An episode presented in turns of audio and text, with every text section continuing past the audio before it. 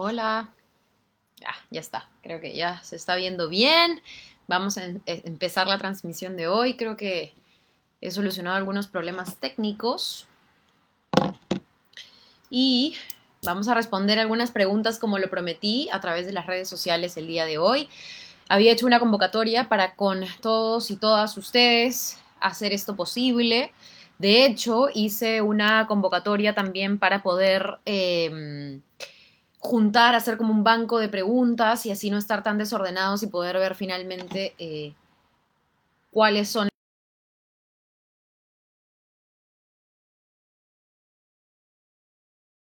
vivo tanto en Instagram como en Facebook para poder responder algunas de sus dudas y tratar de llegar a los dos públicos en general. Así que voy a tratar de arrancar ahora con Instagram también, si la tecnología y el internet me lo permite, por supuesto. Vamos a ver. Para todos los que se están sumando en vivo, de hecho hice un post en Facebook, pero también hice una publicación en Instagram. Ahí es donde he recogido todas las preguntas que hoy en día eh, creo son las más eh, frecuentes, las más preguntadas, etcétera, y son las preguntas que voy a responder. Eh, hay bastantes preguntas, hasta desde lo personal, pasando por lo político y hasta algunas preguntas anecdóticas. Así que ya, se supone que ya estoy uniéndome también por Instagram. Hola a todos, voy a mirar acá y acá porque estoy con mi celular en un lado a Instagram y con el Facebook en mi laptop al otro lado. Entonces, Instagram, algunas preguntas que me han llegado por Facebook, así que voy a tratar de responderlas a todas. Hola a los que se conectan, voy a leer algunos de sus comentarios también. De hecho, la idea es que en el vivo también ustedes puedan poner algunas de las dudas que tienen.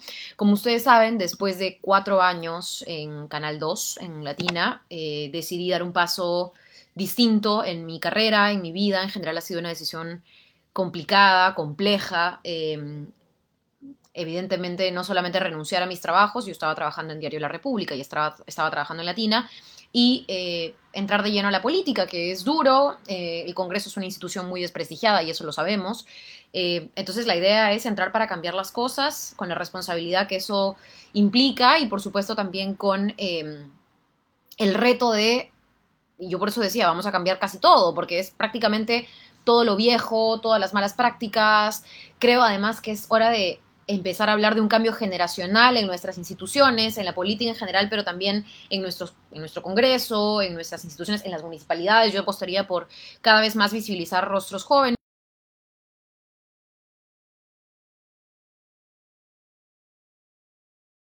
Gancho bien en las dos redes, tanto Instagram como Facebook. Eh, yo empecé militando en el Partido Socialista eh, saliendo de quinto de secundaria con unos amigos, fuimos al local, a las, a las dos semanas, si no me equivoco, esto estamos hablando del 2007, a las dos semanas conocí a Javier Díaz Canseco. Eh, creo que recibí en el Partido Socialista en ese entonces una horizontalidad que no he visto ningún otro partido tiene. Eh, estuve también fuera de la clínica el día que Javier Díaz Canseco falleció. Eh, y la verdad es que he tenido muchos amigos, muchas amigas desde esa época hasta el día de hoy que, que en parte son los que también me han empujado a, dar este salto, a entender un poco más en qué momento de, de mi vida estoy al Congreso por Lima, con el número 6 ahora. Pero bueno, mi idea era hacerles un rápido recuento. Yo estuve militando, debo haber firmado mi ficha de militante, bueno, no era un partido con inscripción electoral ya en esa época, pero en el 2008 ya era militante, entré a la católica, fundé un movimiento de izquierda estudiantil dentro de la católica, se llamaba, todavía lo recuerdo, el Frente de Izquierda Universitaria. Eh, fui presidenta del Centro Federado de Generales Letras, mi primera facultad. Luego fui presidenta de la Federación de Estudiantes de la Católica. Luego fui también representante estudiantil ante la asamblea, es decir, parte del co o gobierno de la universidad. Y cuando salgo de la universidad me dediqué un buen tiempo a mi tesis, hice mi tesis, me licencié en mi carrera.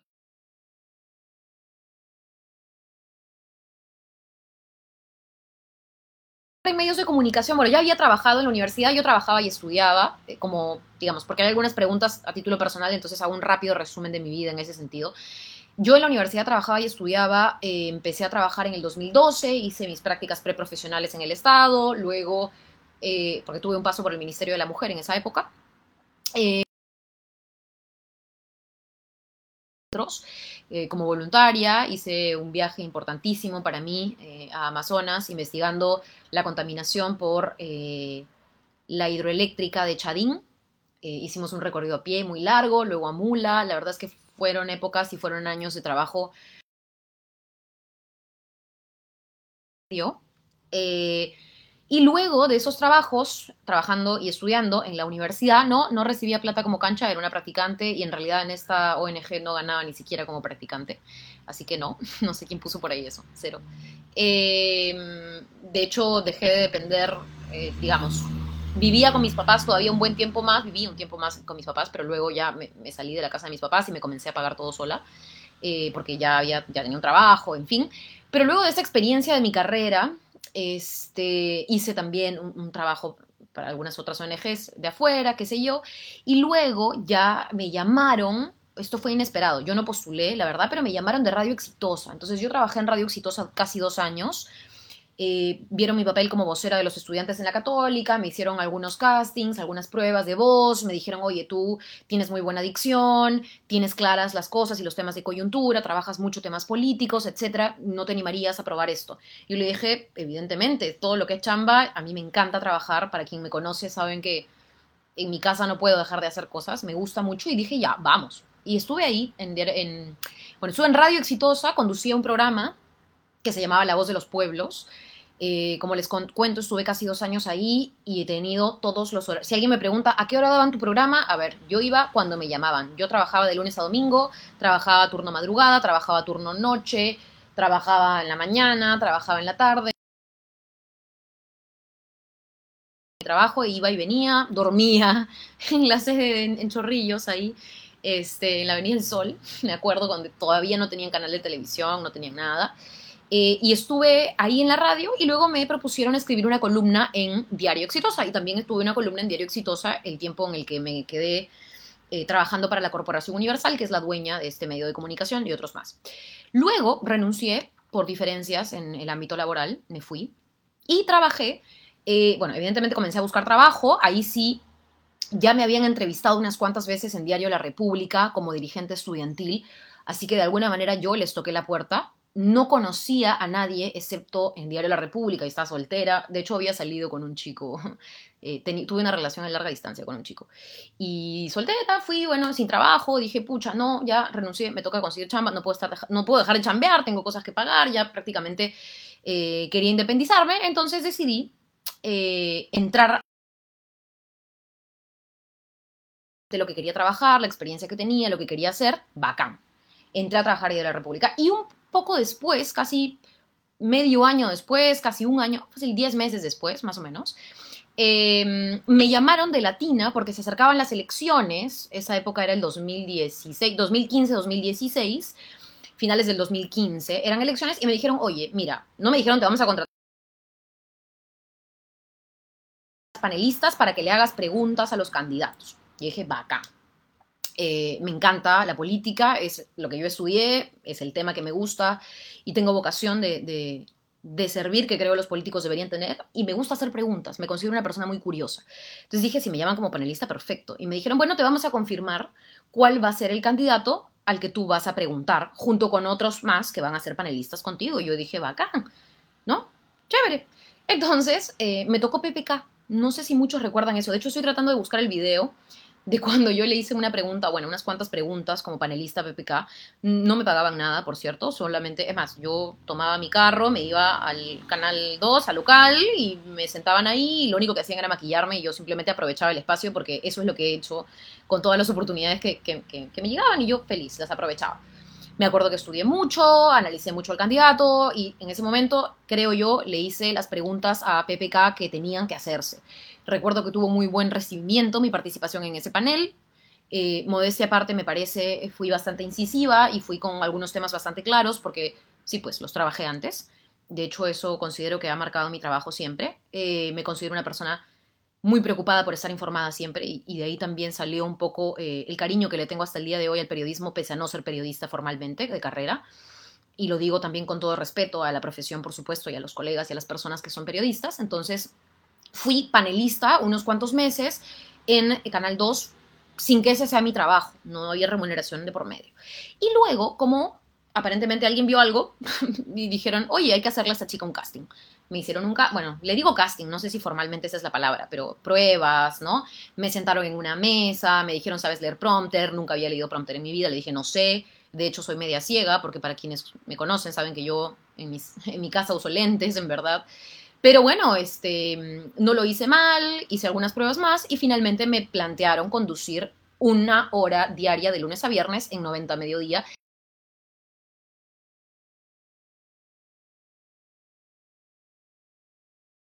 En horario tarde, en horario madrugada, me despertaba a tres y media de la mañana, me iba al noticiero matinal, que es hasta las 9 de la mañana, luego estuve mediodía nuevamente, luego me pasaban de vez en cuando a cubrir también algunas compañeras, como es la dinámica normal de los canales, eh, siempre pone uno el hombro cuando alguien se va de vacaciones o cuando alguien se enferma, ¿no? Y esa era mi, mi chamba y estuve ahí cuatro años, en paralelo con mi chamba en la República, en donde además yo en República, dicho sea de paso, y en paralelo, eh, primero empecé haciendo notas muy pequeñas para el impreso en la sección de economía. Recuerdo con mucho cariño a, Rumi Ceballos, que creo que fue, no sé si él se acuerde, pero fue uno de los primeros con, con los que trabajé una nota sobre la... Fue en economía, pese a que era un tema de Chile, pero hablábamos un poco y profundizábamos sobre el derecho al consumidor y el tema de la concertación de precios. Esa fue mi primera notita impresa en Diario La República. Me acuerdo que celebraba con mis papás, mi mamá y mi papá, mi nombre impreso en un periódico. Estaba demasiado feliz. Eh, sobre todo, además, porque para mí era un diario muy prestigioso y me, gustó mucho esa primera experiencia. Luego pasé a reforzar el equipo web de La República y hacía notas para la web. Empecé con un programa em, que se llamaba La Contra, que luego pasó también a publicarse en el impreso y hacía entrevistas no solo políticas, de hecho hacía entrevistas a músicos, artistas, eh, como era la contra, era un poco más lúdico el tema, llegué a conocer además a músicos de la escena local, para quienes me siguen en redes.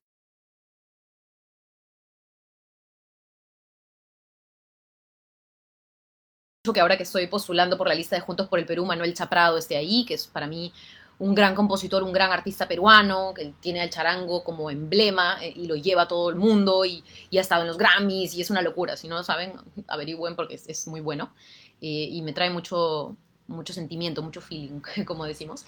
Este, y bueno, así estuve en República, pasé a la web y luego ya tuve un programa propio más político que también era o iba un poco para reforzar la web, porque lo que quería este diario era tener vistas y yo ya había generado un nombre y como estaba en un canal de televisión también podía apoyar un poco ahí en las redes. Y esa fue más o menos mi, chamba, iba de acá a acá, o sea, he pasado, incluso estuve una, una pequeña época en el equipo de investigación con Ángel Páez, del cual aprendí mucho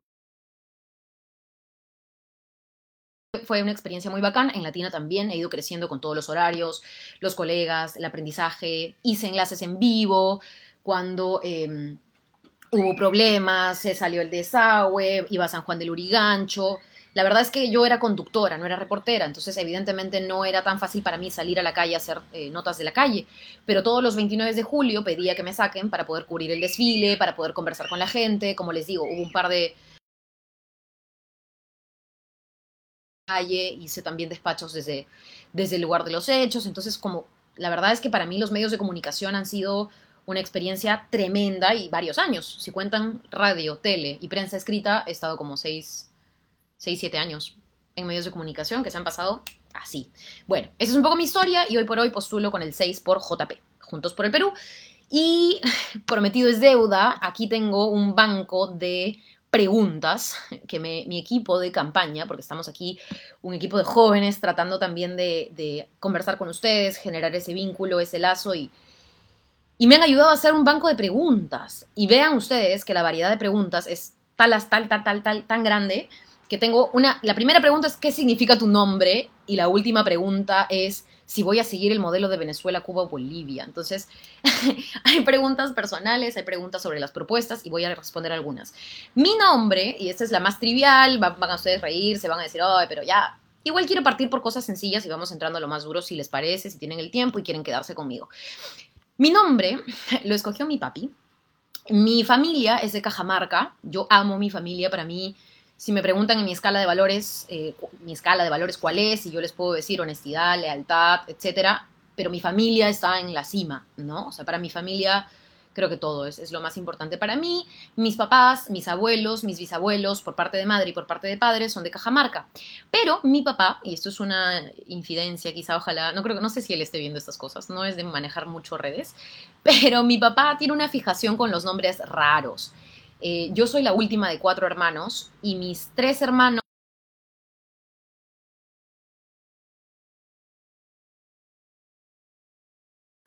De hecho, el único que no tiene un nombre extraño, mi mamá le puso el nombre, porque si era por mi papá, seguro y tenía otro nombre extraño. Digo extraño porque no es tan común estar en Perú y llamarse Sigrid. Pero mi nombre es eh, o viene de los países escandinavos. De hecho, la raíz de Sigrid es Zik, para esto yo aprendí alemán, porque la primera carrera que quería estudiar era filosofía, y si quería estudiar filosofía y quería leer a los filósofos más importantes, tenía que hacerlo en alemán, y me le pedí, le rogué a mi mamá a que me cambiara y me metiera en clases de alemán porque quería aprender alemán y en fin, ya, ya les contaré esa historia otro día.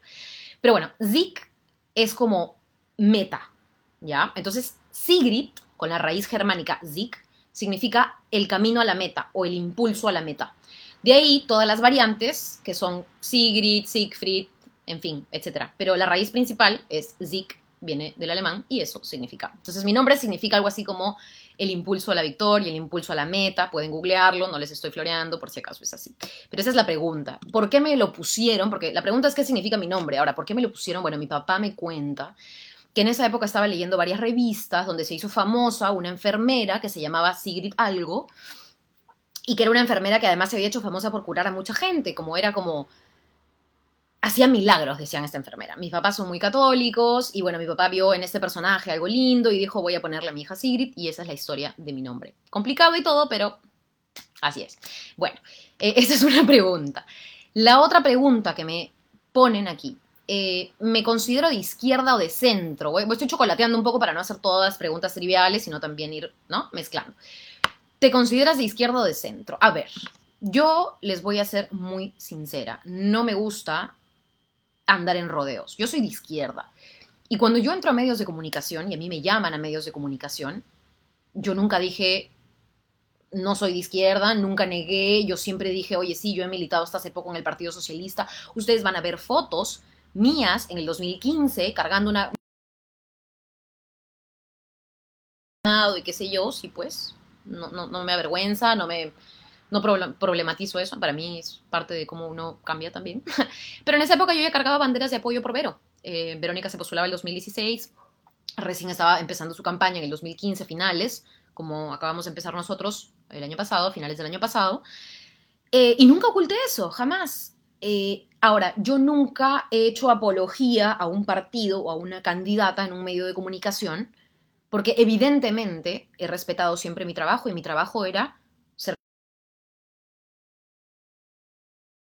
Seguro muchos de ustedes me conocen más por la televisión que por la católica, por como dirigente estudiantil, como militante o como locutora de radio. Seguro más personas aquí me conocen por la tele y está bien. Eh, pero no es lo único que he hecho y nunca he ocultado en la televisión que he tenido posturas muy fuertes. Eh, las pongo y las he puesto y las seguiré poniendo en mis redes sociales y ahora que me dedico a la política, pues las diré en los espacios que correspondan y las defenderé como mis ideas y mis valores en los espacios que correspondan. Pero yo me considero izquierda. ¿Cuál es la razón? ¿Por qué me considero izquierda? Y estoy hablando de la acepción o de la clasificación más grande de izquierda. Yo creo que de la derecha hemos visto mucho. Para mí la derecha representa el status quo, para mí la derecha representa la desigualdad sin fin, para mí la derecha representa la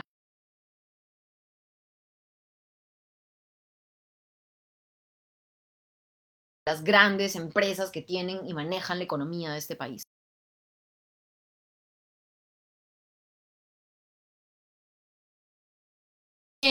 Quizá un poco más teórico, quizá un poco más académico, lo tuve desde el colegio, para serle sincera. Entonces, eh, la pregunta de repente más pertinente sería, pero Sigrid, ¿por qué no eres de centro?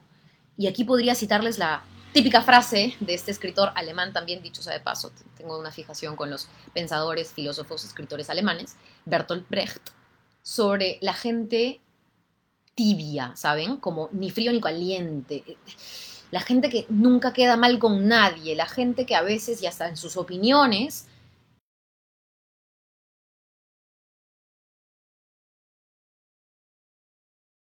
creo en el diálogo. Oye, no me fastidies, pues, ¿qué es el diálogo? Concretamente, eso, por ejemplo, ese tipo de respuestas es evadir, es una forma fácil de evadir una respuesta firme, concreta. Y se los cuento porque yo cuando postulaba en la universidad me hacía la misma pregunta que ahora seguro ustedes y otras personas me van a hacer en la calle. ¿Por qué no eres de centro? Porque centro quizás suena como a lo más responsable, no para la persona que tiene un usuario que se llama HHJDJDJD que habla de mi novio, amigo, no, o sea, estás equivocado. Revisa tu información y si tu información es Magali Medina, te estás equivocando. Digo nomás, en fin, o agarra un libro en lugar de ver esas cosas, pues como los programas estos de chisme, que para mí no, en fin, no aportan a la sociedad. Pero bueno, ya. Regresando al tema. Eh, ¿Por qué no soy de centro? Me preguntaban. Y había mucha gente en la universidad, me acuerdo en la católica, las campañas que hacían muchos grupos políticos estudiantiles, universitarios, era y miren esta frase que seguro y lo van a escuchar luego. Yo no soy de izquierda ni de derecha, yo soy de centro. No, ni siquiera eso, era eso. Yo no soy de izquierda ni de derecha, yo miro para adelante. Porque era claramente una forma de decir, ¿saben qué? Yo no me voy a comprometer con uno ni con el otro, yo voy a ser el neutral. Es imposible, señores, ser neutral. Si tú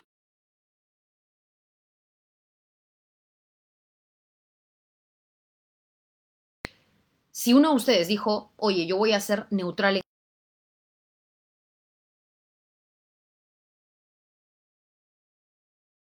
que los que ya tienen poder ganen. Cuando uno no hace nada, quienes siguen tomando la rienda del país o de la ciudad o del, del futuro laboral de los trabajadores, es quien tiene la plata, es quien tiene el poder.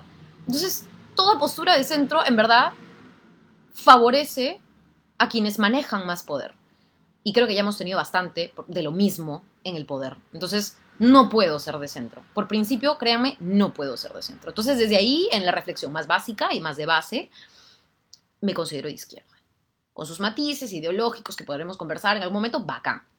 Pero más que ideología, yo quiero hablarles de programa, porque también siento, y esta es una crítica a la izquierda, a la que he visto muy de cerca muchos años, porque he militado ahí y porque luego mi activismo como ciudadana, etcétera, eh, es que la izquierda no puede enfrascarse en debates eternos sin trabajar. A mí me gusta trabajar. Yo soy una persona y me considero mucho, de nuevo, no tienen por qué saberlo, pero me considero muy pilas.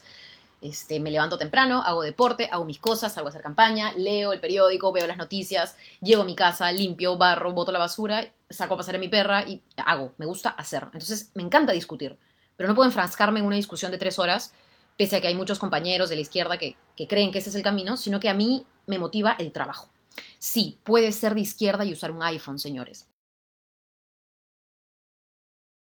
En un contexto de guerra fueron probablemente, si no me equivoco, los soviéticos. Puedes. Eso se llama desarrollo de fuerzas productivas. De eso habla Marx, Bueno, ese es otro tema, que además pagué con mi sueldo y con mi trabajo. Pero ya, ese es otro tema. Eh, y para responder a esta pregunta, me considero de izquierda. Ahora, no voy a extenderme tanto en cada una de las preguntas porque si no, no termino nunca. Entonces voy a comenzar a pasar rápido las siguientes. Por ejemplo, eh, ¿qué le impulsó a querer postular? Yo creo que parte de la historia de mi vida y de mi carrera les, les puede contestar un poco a eso. Em, yo estaba bien y he estado bien con dos trabajos. Es decir, yo tengo la suerte, el privilegio de clase, como lo quieran llamar ustedes, de haber tenido una solvencia por haber estado... Y quien dice que entro a la política para enriquecerme, disculpen, es mentira, porque hay mucha gente eh, que ha tenido, ¿no es cierto?, y tiene herramientas para hacer otras cosas, pero que se vuelca política por vocación. Eso existe, eso es real. Que no estemos acostumbrados a ver a esa gente en el poder es otra cosa.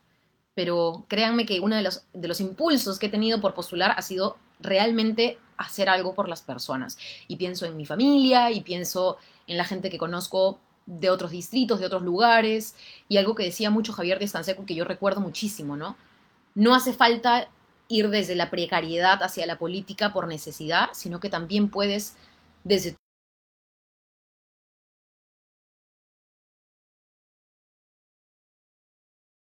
en el mundo y sobre todo en este país y sobre todo en Lima. Entonces, a mí la verdad es que eso me motiva.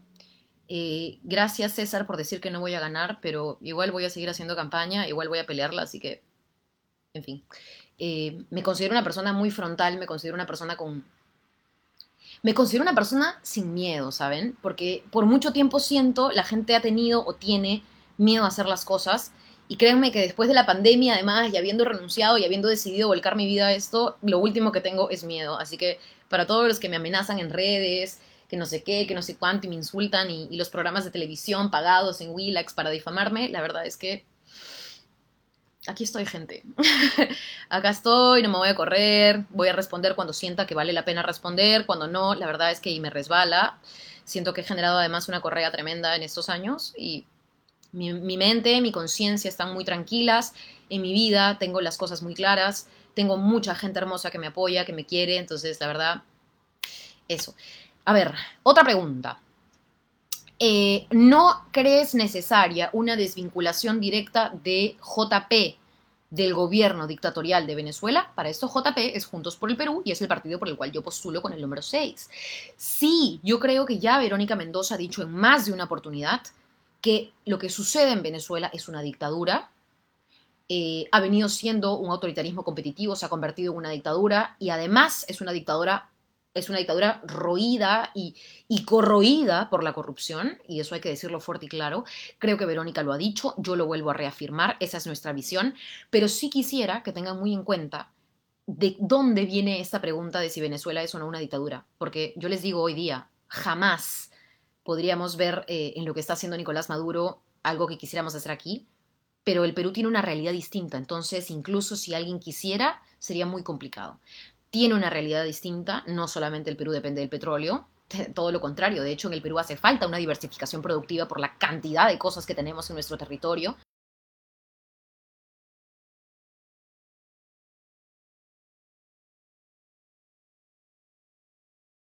Entonces hay quienes nos quieren jalar a los de la izquierda a discusiones para que la gente se entretenga, pero no para que la gente escuche lo que realmente tenemos que decirle, que son nuestras propuestas. Entonces yo no quiero hablarles de Venezuela en mi campaña. Lo digo claro y lo zanjo ahora.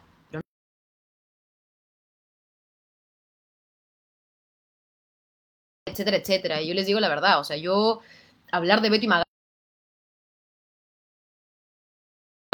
la chismosa del barrio, ¿no? Yo me estoy postulando al Congreso, yo también quiero darle seriedad a mi trabajo y por eso es que voy a hablar también de mi trabajo, de mis propuestas. Hay preguntas sobre propuestas, entonces también voy a responderlas en un ratito. Eh, a ver, esa es una muy buena pregunta. Hubo K88.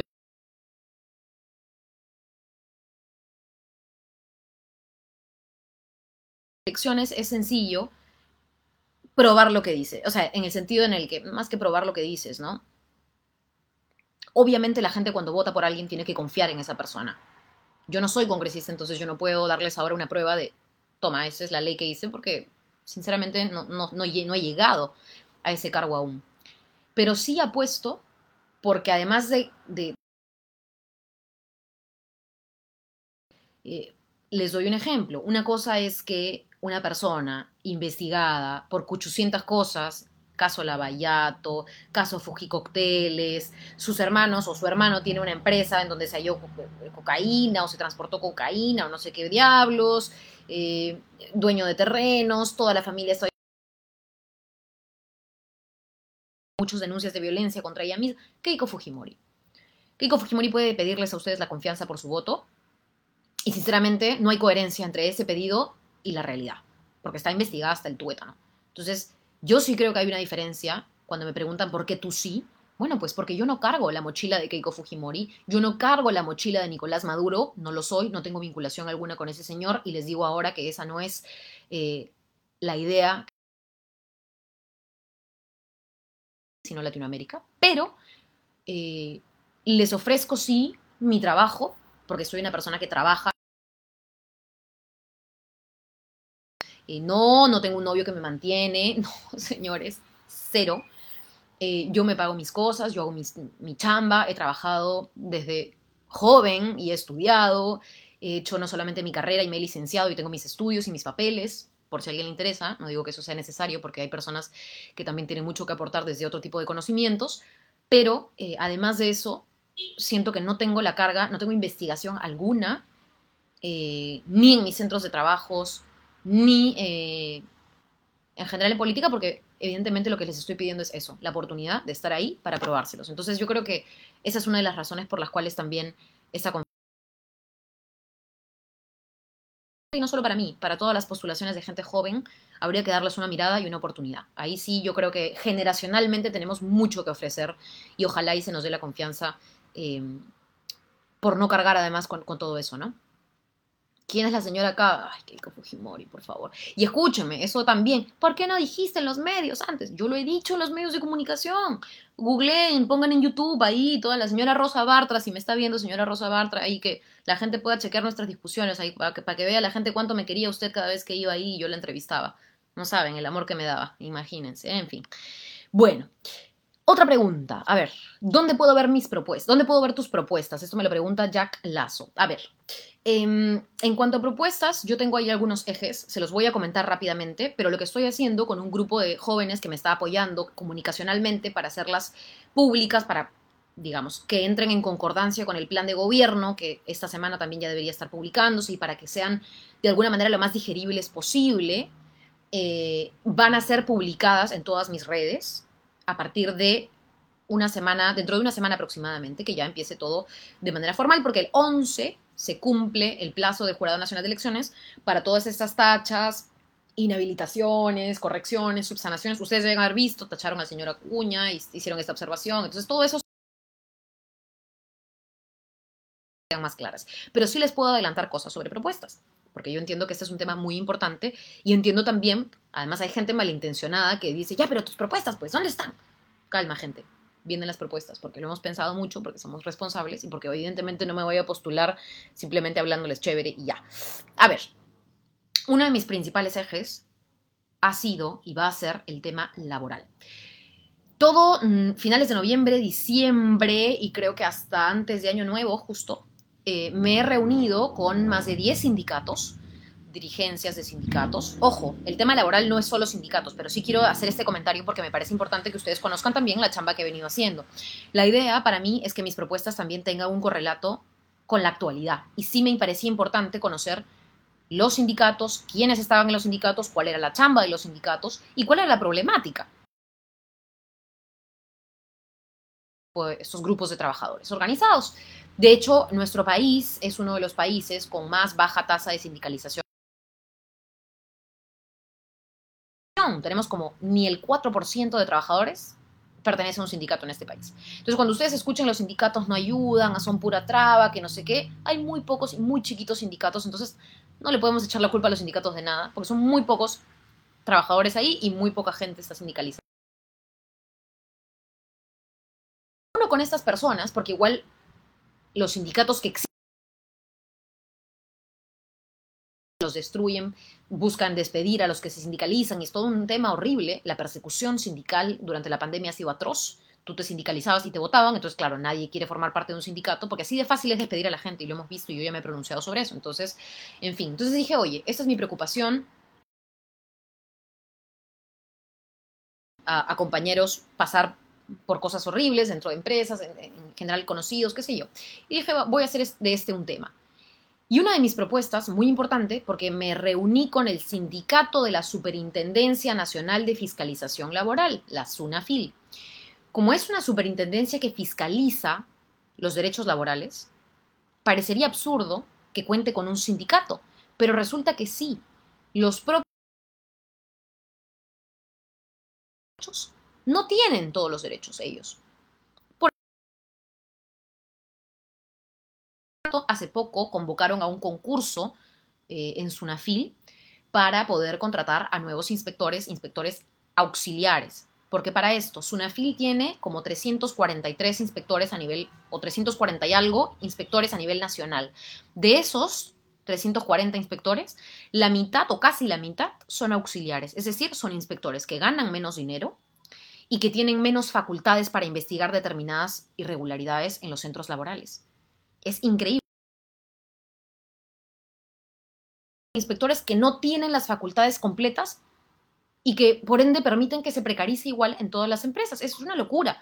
Para empezar, Sunafil no llega a las entidades del Estado, entonces hay que ver ahí cómo también fortalecemos eh, la fiscalización laboral en las entidades públicas, pero en cuanto a las empresas privadas, sí debo contarles que conversando con el sindicato de Sunafil, este concurso además que han hecho para contratar a más inspectores, dicho sea de paso, lo lograron, lo hicieron, pero como fue virtual, después de haber contratado a, toda esta gente, a todos estos inspectores, que son como 100 eh, personas jóvenes además, ¿ah? 25, 28, 30, 32 años, yo me he reunido con algunos de ellos que entraron en este concurso, les han dicho que como el concurso fue virtual, tuvo algunas quejas y lo van a anular. Y ellos ya están desde sus departamentos, provincias, etcétera, viajaron, vinieron a Lima para comenzar a trabajar para la SUNAFIL y les dijeron, no, vamos a anular tu concurso y ellos se han quedado en el aire y ahora acaban de lanzar una nueva convocatoria. Y ellos no saben, o sea, cuándo se van a quedar sin trabajo. Es una locura lo que pasa en la SUNAFIL, muy poca el espacio también de hacerlo lo he hecho antes. Eh, y reunidos con ellos, creo que una de las cosas fundamentales que voy a plantear yo de ser congresista es control político. Entonces, de mi parte, es exigir que la SUNAFIL cuente con mayor presupuesto. Definitivamente. Apuesto por revisar la ley orgánica de la SUNAFIL. La idea es ver si la SUNAFIL puede ser una entidad independiente al Ministerio de Trabajo. Creo que hay que dotarle algo que yo pensaba en, forma sencilla para comunicárselas, ¿no? Darle una dentadura a la SUNAFIL real, bajar la cantidad de inspectores auxiliares, hacer una reforma ahí para que puedan ganar lo justo estos trabajadores y finalmente hacer que, eh, que se fortalezca esto como institución, ¿no? A mí me, y exigir que se le dé más presupuesto, eso por supuesto depende del Ejecutivo, pero el congresista también negocia con el Ejecutivo, o no, o no ha negociado con el Ejecutivo para vacar presidentes, para meter presidentes, para que Merino salga elegido por una semana, bla, bla, bla, bla. Bueno, pues ojalá y los congresistas tuvieran como prioridad exigirle al Ejecutivo más presupuesto. En mencionarlo dentro de la reforma laboral, que hayan sindicatos fuertes. ¿Y por qué que hayan sindicatos fuertes? Y se ha demostrado que hay una correlación, y esto lo ven ustedes en Alemania, en el Reino Unido, en Brasil, no, yo no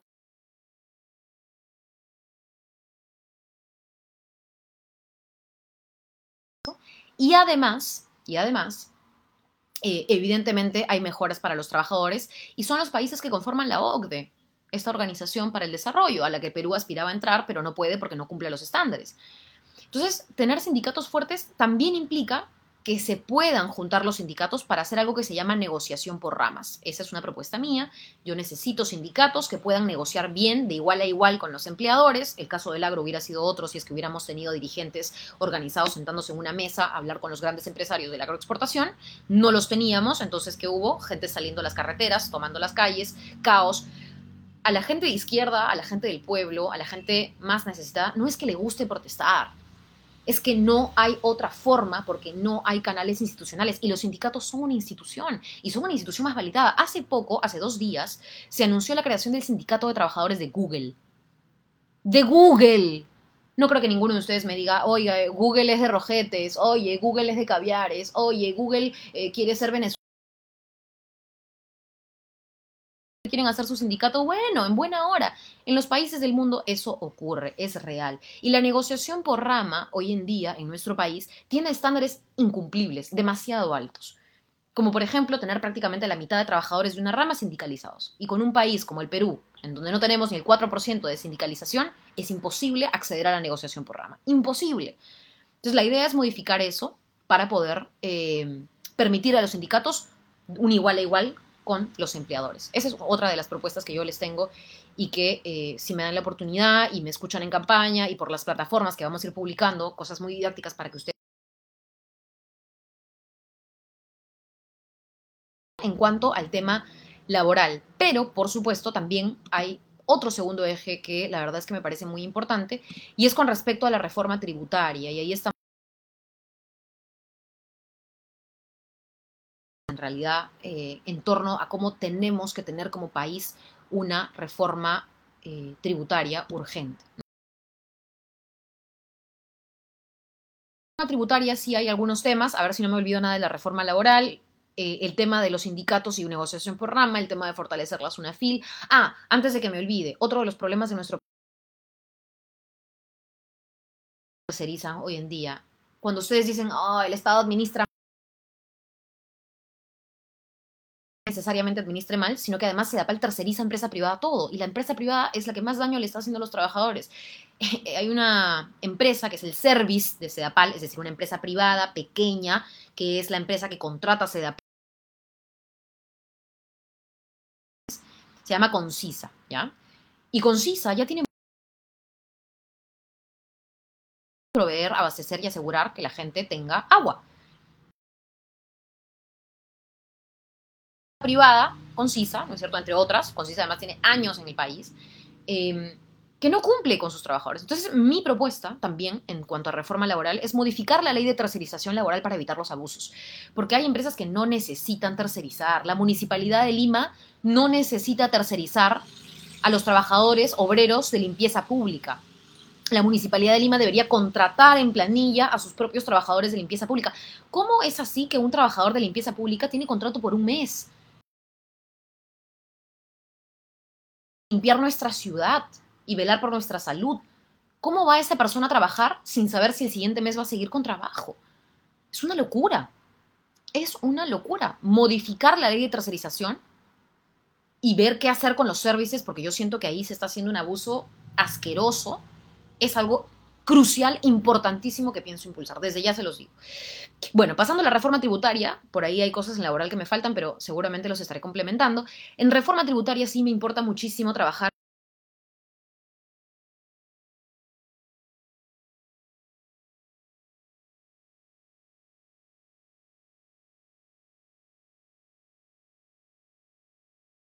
exportaciones, en donde además de sacarle la mugre a sus trabajadores con jornadas extenuantes, salarios bajísimos y ahora que han aprobado un bono no remunerativo para poder sacarlo del cálculo y pagarle menos en CTS y en otros derechos laborales a los trabajadores, por eso hacen bono no remunerativo, porque si fuera un bono remunerativo, sobre eso calculan el resto de beneficios sociales. Pero vivazos en el Congreso aprueban un mamarracho, que además termina siendo peor que la enfermedad.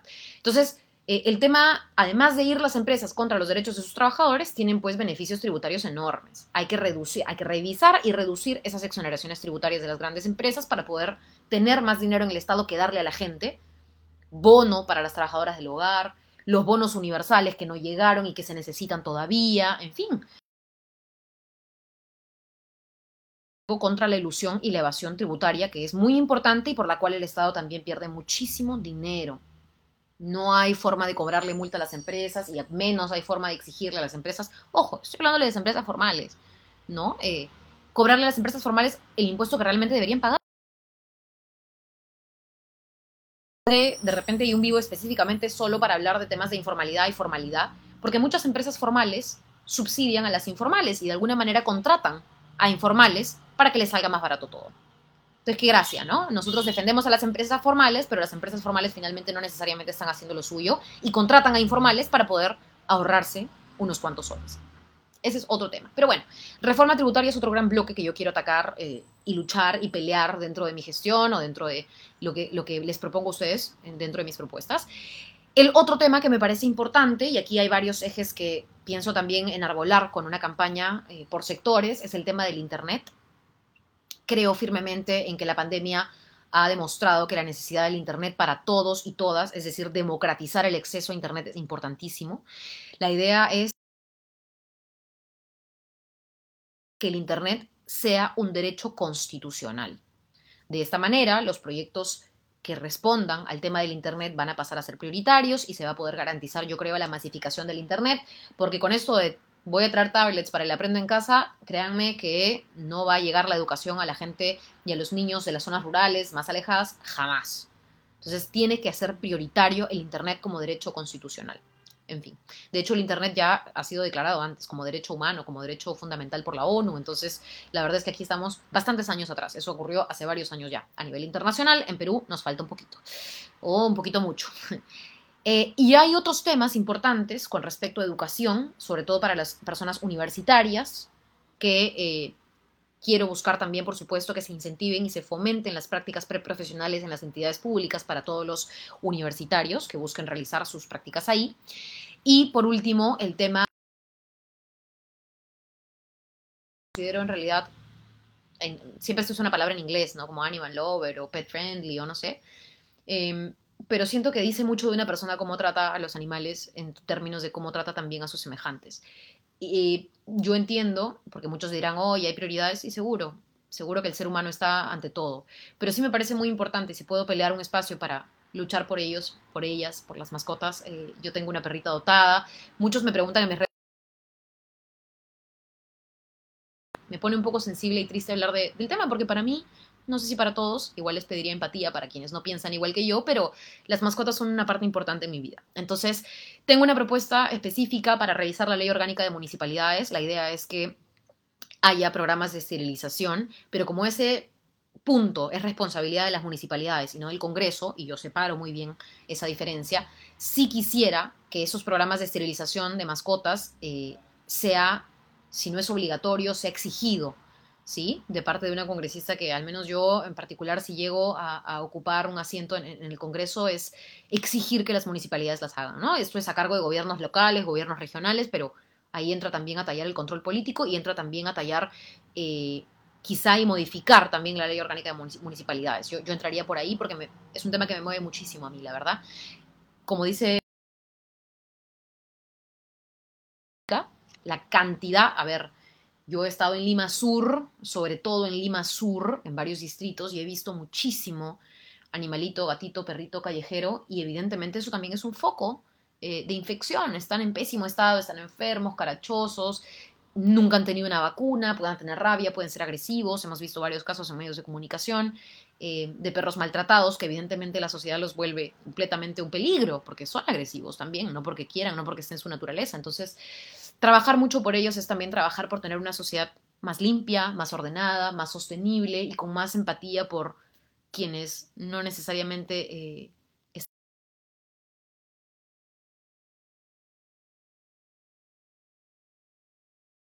vivo en propuestas, no, ah, si no se me van a quedar otras preguntas, es, es, un poco por ahí esos ejes, ¿no? Y sí les prometo que esto va a estar publicado en todas mis redes sociales, solo que estamos haciendo la forma más simpática para que esto llegue a las personas, incluso aquellas a las que les da flojera leer de más, eh, puedan igual conocer un poco de lo que queremos hacer. Y eso también es un reto, lo estamos trabajando con jóvenes que me están apoyando en ello y a quienes agradezco desde ya. Luego, ya me preguntan, hay una sección que, que me han ayudado a hacer que se llama Preguntas Divertidas. Y alguien me preguntó si el barco se hunde y tienes que salvar a Alan o a Keiko, ¿a quién salvarías? Ya yo no voy a contestar estas cosas, primero porque no hablo de personas que ya fallecieron, entonces, no. Em, y no se trata de a quién salvarías, pues no se pasen, ¿no? Eh, precioso y, además un valor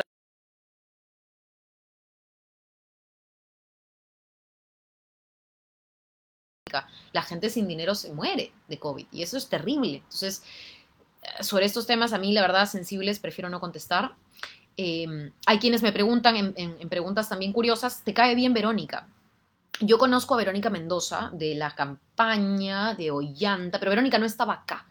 Verónica no estaba en Perú, si no me equivoco, en esa época. Yo hice campaña por Ollanta, sí. Ollanta pasó lo de Conga y fue una de las primeras que salió a protestar en contra de lo que Ollanta quiso hacer con Conga, la violencia. Como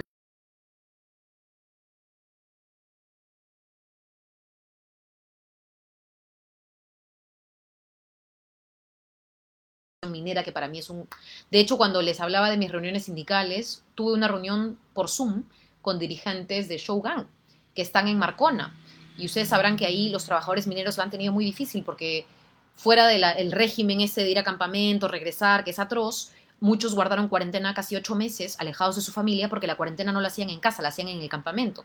Fue atroz y he conversado, pese a que no es mi circunscripción porque la gente de Marcona no va a votar por mí porque yo estoy postulándome por Lima, igual ellos me, parece importante establecer este lazo, este nexo, porque a mí me duele muchísimo temas de contaminación ambiental sobre los cuales también hay que trabajar harto. Eh, y ahí ya ustedes habrán visto que cuando ocurrió esto de Merino, yo puse mis redes como Omar Chejade y otros congresistas aprovecharon para querer desmantelar el propio señor Cateriano cuando fue premier unos breves días. Eh, planteaba pues hacer de la consulta previa cualquier cosa, ¿no? Y eso es un tema que hay que tomar con mucha seriedad. La gente se muere con plomo en la sangre en el 2021, es increíble, es increíble. Perdón, creo que se pausó la transmisión en Instagram. Bueno, lo que les contaba, ¿no? O sea, después de Alberto Fujimori, dicho sea de paso, Shogun es una minera que entra en el año 91-92, si no me equivoco, y me parece atroz que hasta el día de hoy siga contaminando. Hubo un Mineras que ha dado un pésimo ejemplo y el Estado sigue estando de adorno, así que yo ahí tengo varios temas con Shogun. Pero bueno, ese era solamente para contarles un poquito que, que yo en esa época, en la época no la conocí quizá tan cercana, ya en el 2015-2016 la conozco porque además de postularse, yo estaba haciendo mi tesis y la entrevisté también. Eh, y bueno, he hecho algunas cosas con ella, pero ahora en esta campaña que hemos conversado un poco más, la conozco más, la verdad es que es una persona de mi entera confianza, apuesto mucho por ella y por su liderazgo, siento que es una persona además muy eh, sensible y empática, me alegra mucho que sea una candidata mujer de izquierda que postule la presidencia y que tenga el apoyo y el respaldo.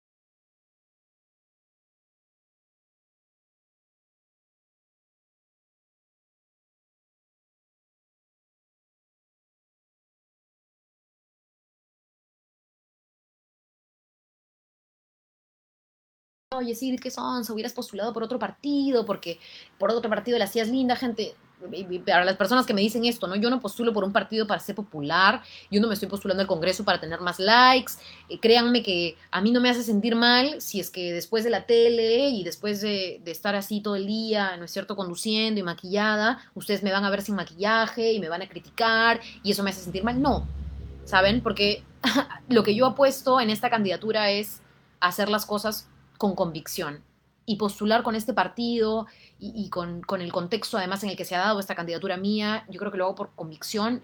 No me vería en ningún otro partido, no me vería con ningún otro candidato o candidato, así que por ese lado, eh, con total fe, con total esperanza, eh, y con mucha fuerza me, reafirmo en lo que estoy haciendo y, me siento muy contenta, de hecho, de, haber tomado esta decisión y de estar ahorita en el vivo con ustedes. Em, me pregunta Ian Calixto si volveré a conducir un noticiero. Mira, la verdad no está en mis planes volver a conducir un noticiero. Em, valoro mucho los espacios informativos que la televisión da. Creo que también, así como yo decía en este eslogan, hay que cambiarlo todo. Bueno, hay que cambiar también generacionalmente, refrescar un poco la pantalla. Sé que ha entrado una persona también en en el espacio en el que estuve muy joven y me alegra, eh, pero siento que hay que trabajar mucho.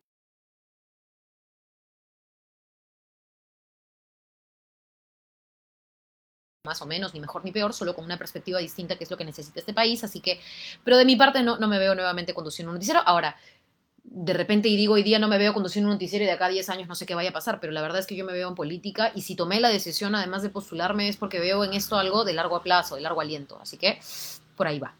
Em, ¿Piensas militar? Dorian me pregunta, ¿piensas militar en el Nuevo Perú en algún momento? Eso es una muy buena pregunta. Y la verdad es que yo he puesto, y soy una persona que por formación, no le pido esto a todos, pero mi caso en particular por formación, eh, políticos. Yo creo que hay que trabajar por construir partidos políticos en el Perú, partidos políticos de verdad, ¿no? Eh, y sí apostaría por eventualmente tener una militancia consecuente y coherente. Sé que va a poder darse eh, en un poco más de tiempo. Por ahora estoy como invitada por Juntos por el Perú en la lista que ha conformado tanto JP Juntos por el Perú con Nuevo Perú, que es el movimiento de Verónica Mendoza que está a punto de inscribirse, dicho sea de paso, y cuando se inscriba será un partido político también eh, en el registro de organizaciones políticas formal y oficial, pero mientras ese proceso se da, yo, yo estoy ahora como invitada aportando todo lo que pueda aportar. Joan Moreno me pregunta, ¿puedes postular a la presidencia? Perdón, ¿piensas postular a la presidencia más adelante? Pucha. Creo que esa es una pregunta un poco y muy eh, proyectada.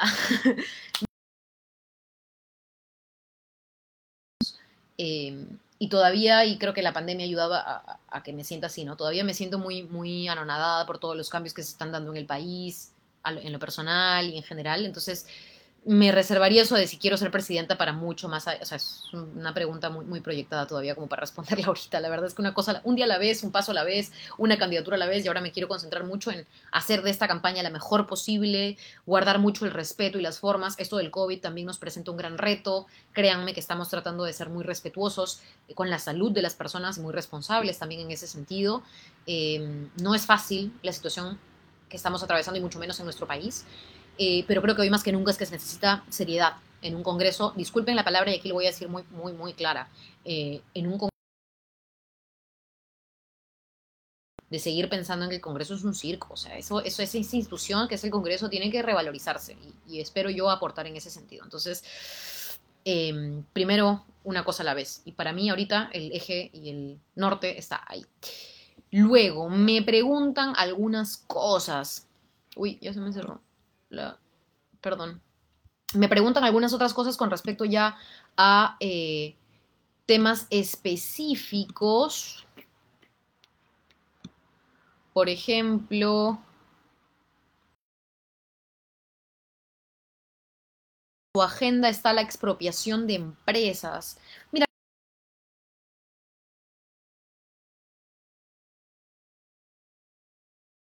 de empresas con el cambio de constitución que si es que la gente lo aprueba, porque además la propuesta de Verónica de JP y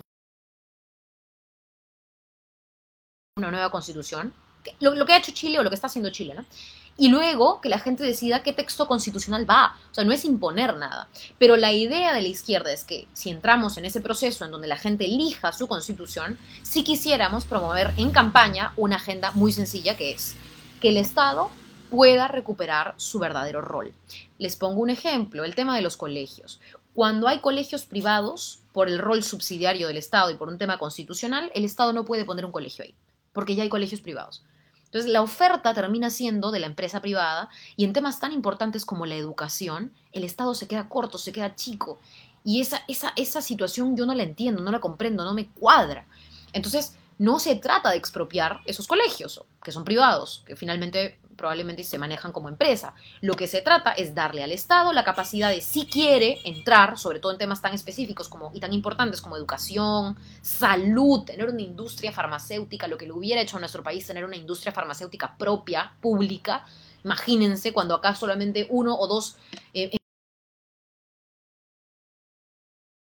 por el propio Indecopi en un proceso en la Corte Suprema, o sea, y el Estado no puede hacer nada, por constitución está amarrado, no puede hacer nada por el tema del oxígeno y por el tema de la salud. Es horrible. Entonces yo sí apostaría por más que expropiar y lo que fuere por darle al Estado un papel importante en estos temas tan importantes y asegurar que las cosas que más que un servicio son derechos, se garanticen para todos. Porque la salud no es solo un servicio, no es solamente cliente, usuario, no, es un derecho. La gente necesita salud, si no se muere, tal cual, es así de sencillo. La pandemia nos ha ayudado a comprender la importancia o la falta, si quieren, de Estado en ese sentido. Entonces, no está en mi agenda expropiación de empresas. En mi agenda está fortalecer las instituciones del Estado para que podamos tener una igualdad en acceso a estos, no me gusta decir servicios, a estos derechos.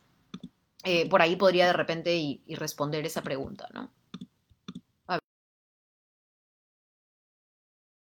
Se me va a acabar la batería y se les va a acabar a muchos la paciencia. Entonces, eh, sí, por ahí me preguntan dónde están mis perritos por la campaña. Esa es una pregunta personal. Sí, sí, me mudé en la pandemia, es parte de mi vida personal y algo que me... Hay una cosa que a mí me gusta de las redes, pero la tomo con mucho respeto, cuidado y responsabilidad. Todos tenemos una vida privada. Que la señora Magali y el señor Beto Ortiz, que por ahí también me han preguntado algunas cosas sobre ellos, hayan decidido chismear sobre mi vida, que sea mentira, etcétera, eh, que es lo que les encanta hacer es un tema. Pero que a mí me encante publicar absolutamente todo lo que pasa con mi vida es otra cosa. Yo creo que eso no le debe interesar a nadie siempre y cuando no cruce ni choque con la coherencia de mis propuestas, con mi trabajo para conocer de mi vida personal porque me encanta compartirlo con gente que además siento eh, le hace muy bien leerlo o verlo, ¿no? De hecho, eh, una de las cosas que yo comparto mucho eh, es hacer ejercicio, es algo que me gusta, es algo que promuevo, es algo que creo que la gente le puede ayudar a hacerse sentir mejor consigo misma y no por ser pues este fit o, flaca o lo que fuere, todo lo contrario, amo comer, me encanta comer, como muy bien, soy de buen diente, si ustedes pregúntenle a alguien que haya comido conmigo, me como tres platos y feliz, pero me encanta hacer deporte. Entonces, esas cosas las cuento, hay otras que no. Sobre mis perritos sí, me mudé, etcétera. Me, mudé con uno de mis perritos que falleció lamentablemente. Eh, no hablo mucho de eso porque la verdad me genera... Es una cosa fea que me pasó a mí. Eh, de hecho, todavía no puedo publicar fotos de él. Este, hablar del tema. Entonces, prefiero pasar con esa pregunta y simplemente contarles que sí, que, que ahora tengo una nueva perrita que adopté de Villa El Salvador, que se llama Evita, que ha mejorado tremendamente y que está está súper bien, está a mi costado, está súper dormida, porque además como es viejita, duerme mucho en el día y solamente se emociona cuando la saco a pasear. En fin.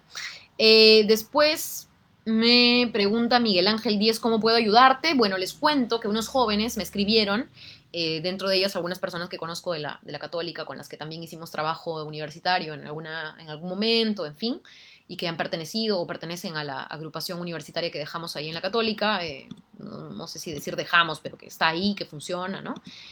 gente organizada o en fin. Y eh, crearon una página que se llama Jóvenes con Sigrid. El link está en casi todas mis redes sociales. Puse un post en Facebook, está un post en Instagram también, en Twitter también lo pusimos como un, como un tweet. Eh, y por ahí hay un correo donde ustedes pueden llenar un formulario y alguno de los chicos les podrá contestar, dependiendo en qué parte de Lima viven, cómo apoyar, cómo encontrarnos, cómo generar espacios en común, evidentemente con los protocolos del COVID eh, y o también a través esta campaña, que en verdad eh, creo que las podemos hacer todos y todas. Yo sola no, no, podría llegar a ningún lado. Eso es lo que más me gusta de la política, ¿saben? Bueno, en mi trabajo como periodista también he revalorizado mucho lo que es trabajo en equipo y creo que ahora en la política también me gusta mucho y me siento muy contenta y muy halagada, si se puede decir, de que haya gente, y jóvenes sobre todo, que, que apuesten por, por esto que estoy haciendo ahora y, y, por toda esta, ¿no? esta decisión que estamos tomando de, de, querer entrar al Congreso que me parece muy potente, ¿no? Eh, otra de las preguntas, eh, ¿por qué los congresistas tienen muchos asesores y todavía el Estado les paga a ellos? Bueno, a mí no me parece mal que los congresistas tengan asesores. ¿ah? A mí me parece súper bien que los congresistas tengan asesores. Me parece mal que hayan congresistas que reciban bono de instalación viviendo en Lima. Yo renunciaría de inmediato al bono de instalación, porque el bono de instalación está pensado, es plata, por cierto, para quien no sabe. El bono de instalación está pensado para aquellos congresistas el Congreso aquí en Lima. Entonces, claro, necesitan un bono de instalación porque pueden usar ese dinero para viajar desde la región en donde están, tener aquí un lugar donde quedarse y de aquí ir constantemente a los plenos, a su sesión en comisiones, etc. Pero alguien de Lima no necesita ese bono de instalación. O a mí me parece hipócrita para los congresistas que estamos postulando por Lima recibir ese bono y no devolverlo, ¿no? Digo yo, yo es lo que yo haría. Ahora, que tengamos asesores o que los congresistas, bueno, yo ya estoy hablando como si estuviera ahí, ¿no? Pero que los congresistas tengan asesores a mí me parece importantísimo me parece pieza clave, que tengan un equipo y que no sean solamente estas personas por las cuales ustedes votaron, sino que tengan profesionales que los apoyen con la información para hacer congresistas, pues este llenen su despacho de gente que no necesariamente aporta o no necesariamente haga bien las cosas. Eso ya es otro rollo. A ver, ¿dónde puedo ver tus propuestas? Bueno, eso ya les respondí un poco, que lo vamos a estar publicando, ya les comenté algunas de las propuestas. ¿Por qué dijiste que... Ahí está. The Hot Gang Baby me pregunta, ¿qué tal el nombre? ¿Por qué dijiste que no ibas a ser candidata y ahora postulas? Esta pregunta me encanta. Este, de hecho, va a ser una de las últimas que conteste porque ya tengo que ir terminando. Yo estaba en una entrevista con este señor de Lapra, Renzo Ibáñez, creo que se llama.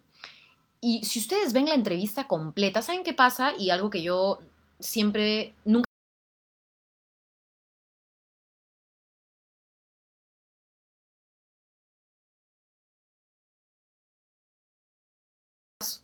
mal. Pues claro, cogen un pedacito que no tiene nada que ver. Si yo les estoy diciendo, este, no sé, pues una frase larga y al final digo malo, cortan la parte malo y me ponen a mí repitiendo malo, malo, malo, malo. Candidata dice que todo el Perú es malo.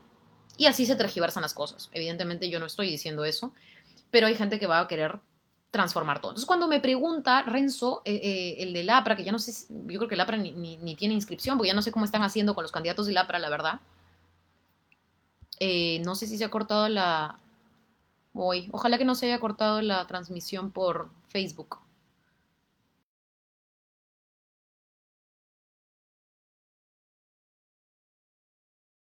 Eh, lo que les contaba, ¿no? En esta entrevista con este candidato, o en todo caso este representante del APRA, yo le hacía una pregunta, ¿cuándo van a depurar el padrón del APRA? Le decía. Y me, se iba por las ramas pero ustedes tienen a gente sentenciada, vinculada, investigada por narcotráfico. ¿Cuándo van a sacar a esta gente de las filas del APRA? Porque si ustedes quieren deslindar con el narcotráfico, sáquenlos. Oye, estamos en pleno caso Lavallato y todavía ustedes tienen ahí involucrados. Se pasan, ¿no? Y cuando estábamos hablando de eso, ahí está. Y cuando estábamos hablando de eso, Renzo me pregunta, bueno, pues, pero es que tú no eres política, no eres congresista, ¿qué quieres saber esas cosas? ¿Te vas a postular? ¿Te vas a postular? ¿Te vas a postular? Entonces, es una forma para cualquier entrevistador de que el invitado evade tu pregunta y quiere convertirse en entrevistador. Cuando él es el entrevistado, él no me tiene por qué hacer preguntas a mí. Yo no tengo por qué responderlas. Yo soy la entrevistadora. ¿Me entienden? Entonces yo le dije, mira, no, no, no está en mis planes ahorita. ¿Puedes contestarme ahora sí cuándo van a depurar el padrón del APRA? Entonces, era una discusión de tal manera que yo obvio su pregunta para poder entrar al meollo y que él me responda. Ese fue el contexto. Y de hecho en ese momento tampoco estaba pensando en postular, yo estaba pensando en hacer mi trabajo, estaba entrevistando a una persona. Esa es la razón por la cual dije esa frase y la han cortado como pedacito y la han puesto en todos lados y han dicho que soy una mentirosa y una tal por cual, cuando en absoluto no es así.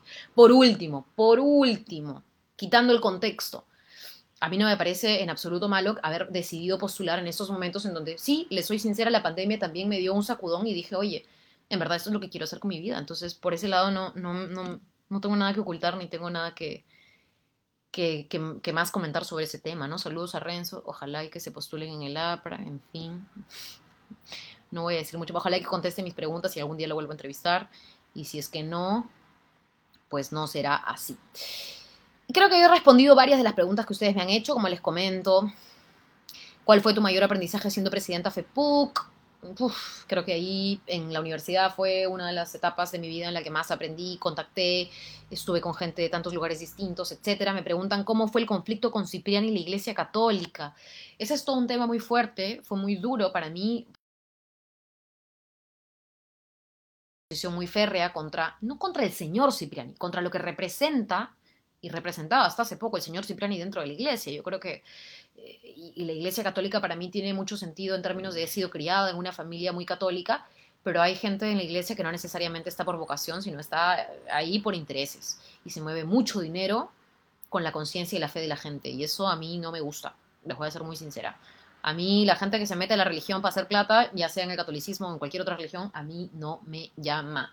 Y creo que una de las cosas contra las cuales peleamos en la católica no fue contra el señor Cipriani, sino contra el poder económico y contra la gente interesada dentro de la iglesia católica que quería un terreno. No quería que los estudiantes sean fervorosos, creyentes y eso, quería un terreno y quería el dinero y quería la posesión de, en fin, todo un tema legal de promedio, así que ya eso será materia de otro. Mucho en carácter, ¿saben? Yo, yo, me considero una persona con mucho carácter y creo que eso nos, nos ayudó muchísimo a perder también el miedo, porque hemos estado en el tú a tú con las autoridades más importantes en ese momento de la iglesia. También, y eso no quería decir que nosotros respaldáramos al rector, tuvimos mucha confrontación sana con quien entonces era rector, Marcial Rubio, y sacamos las cosas claras y dijimos que la católica no estaba haciendo bien las cosas, pero eso no quería decir que el señor Cipriani debía adueñarse de todo ni poner